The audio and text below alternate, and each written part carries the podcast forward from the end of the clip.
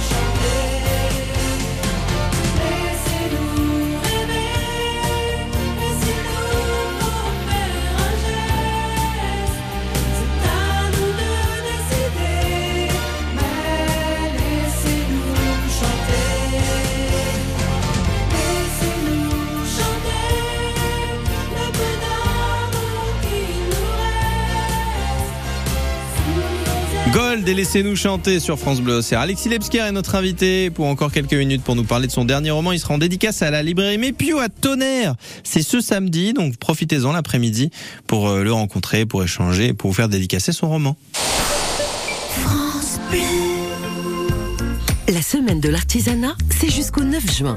À cette occasion, le réseau des chambres de métier et de l'artisanat vous invite à rencontrer et découvrir des artisans professionnels. Des femmes et des hommes présents au quotidien pour vous offrir un service de proximité et de qualité. Parce que l'on ne s'invente pas artisan. Jusqu'au 9 juin, la France bat au rythme de l'artisanat. Découvrez les événements organisés près de chez vous sur artisanat.fr. Ça va finir par se savoir. Jusqu'à 9h30 sur France Bleu. Dans Ça va finir par se savoir, nous sommes avec euh, Alexis Lebsker qui sera en dédicace à la librairie Mépieu à Tonnerre ce samedi. L'occasion, Alexis, bah, de revenir déjà sur votre univers, ce qu'on a fait il y a quelques instants, et sur votre dernier roman qui s'appelle Hurlement. Alors, j'ai euh, pu avoir droit à euh, notamment le, euh, le pitch, comme on dit. C'est c'est une enquête qui promet d'être quand même assez compliquée. Cinq femmes kidnappées, quatre victimes introuvables. Bon, si vous deviez nous en raconter un peu plus, ça donne quoi? Ah, je vais pas vous pouvoir vous en raconter beaucoup plus parce que ça démarre très très très vite. D'accord. Euh, néanmoins, euh, le commissaire Venturi, qui est un flic, euh, une sorte de légende de la police, un vieux de la vieille, euh, a son téléphone qui sonne et c'est le numéro de sa partenaire, une psychocriminologue avec qui il a déjà fait équipe par le passé. Sauf que quand il décroche, c'est pas du tout la voix de, de son ami qui y répond. C'est une voix synthétique qui lui dit commissaire, j'ai capturé cinq femmes, je les torture, le jeu vient de commencer.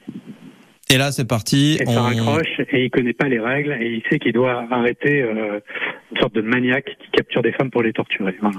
Pour écrire euh, tous ces romans, vous êtes bon dans le poker, vous êtes dans l'univers du poker. Et, euh, ça, ça, ça vous a servi pour le premier, notamment pour la, la façon de réfléchir, etc. Pour euh, écrire, par exemple, ce roman-ci, vous vous êtes documenté, vous êtes allé à la rencontre de, de, de policiers. Comment ça se passe? Oui, je me fais toujours relire par des policiers parce qu'il y a, même s'il euh, ne s'agit pas d'un bouquin de procédure. Oui, c'est pas un documentaire, bien sûr. Précis que ça, mais on a besoin d'être, euh, on a besoin d'être précis quand même. On a besoin de ne pas raconter n'importe quoi. Et là où je me suis fait vraiment euh, scrupuleusement relire, c'est avec par des psys, parce qu'on on parle beaucoup de folie, de, de, de tueurs en série mais euh, ce sont des gens qui ont des pathologies, donc euh, il faut pas euh, passer à côté. Et moi, c'est pas mon métier. Hein. Hum. Et, et, là, qu'est-ce qui vous a inspiré pour cette histoire? En tout cas, qu'est-ce qui vous a donné envie de, de parce qu'on on, on a l'impression de, de, de, de sous-entendre bah, des grandes figures alors, entre guillemets, hein, mais du, du crime aux États-Unis, notamment ces tueurs en série, ça, ça se met un peu là-dedans. Est-ce que c'est des choses comme ça qui vous ont inspiré? Oui, indirectement. Je crois que c'est surtout l'envie de de provoquer des émotions chez le lecteur. Donc on va chercher dans les peurs les plus profondes euh, et ça, ça va effectivement puiser du côté des, des États-Unis avec des tueurs en série absolument redoutables. Mais euh, je m'inspire pas de faits réels, je m'inspire vraiment de. Enfin, je vais je vais puiser dans mon esprit malade Mmh. pour chercher des, des histoires euh, complètement tordues, euh, suffisamment solides malgré tout pour pouvoir y inclure euh, des retournements de situation et une surprise finale. Eh bien, ce sera à découvrir dans euh, notamment Hurlement. Alors, on vous conseille de démarrer tôt dans la journée parce que sinon vous n'allez pas dormir de la nuit. Encore que peut-être que de toute façon ce sera pas le cas. Euh, Hurlement donc euh, bah, à découvrir euh, chez Michel Lafon et puis euh, ce samedi en dédicace à la librairie Maypu à Tonnerre, Alexis Lepsker qui sera sur place et puis une, une table ronde pour euh, vous poser des questions juste après.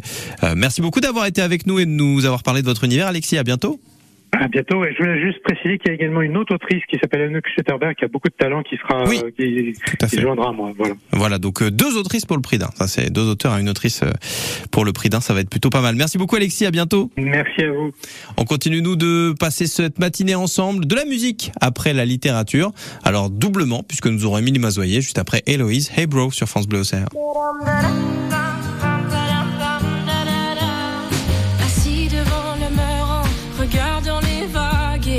À cette colère, ramassant des algues. Je me pose un instant tout en hésitant.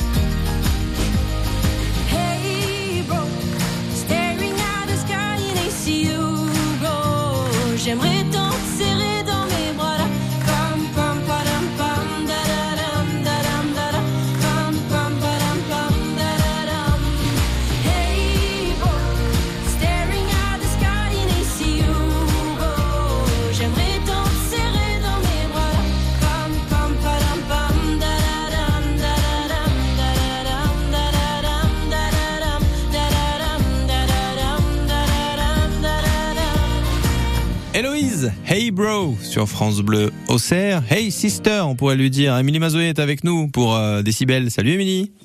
Salut tout le monde Émilie au rapport pour votre dose quotidienne d'actualité musicale. Aujourd'hui, lundi 5 juin, on a une pensée pour la grande Carole Fredericks, chanteuse complice de Jean-Jacques Goldman et Michael Jones, disparue bien trop jeune en 2001. Elle aurait eu 71 ans. Et puis, comme on connaît tous nos classiques...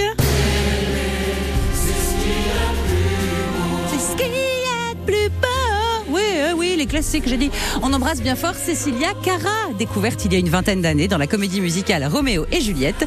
Elle fête ses 39 ans.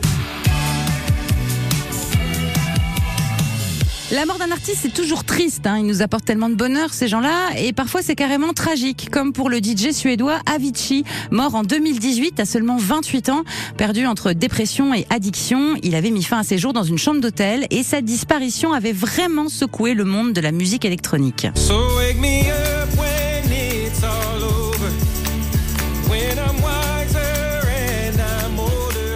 Après sa mort, la famille, les amis et les collaborateurs d'Avicii ont donné leur accord pour participer à un documentaire. L'idée est de raconter son histoire, son ascension fulgurante, lever les tabous sur les problèmes de santé mentale et mesurer l'immense impact de son travail dans l'industrie de la musique. Il est le roi des supporters de foot de Marseille à Manchester et il cartonne dès qu'il montre sa tronche incroyable au cinéma ou au théâtre. Eric Cantona fait parler de lui en musique. Laugh and drink with a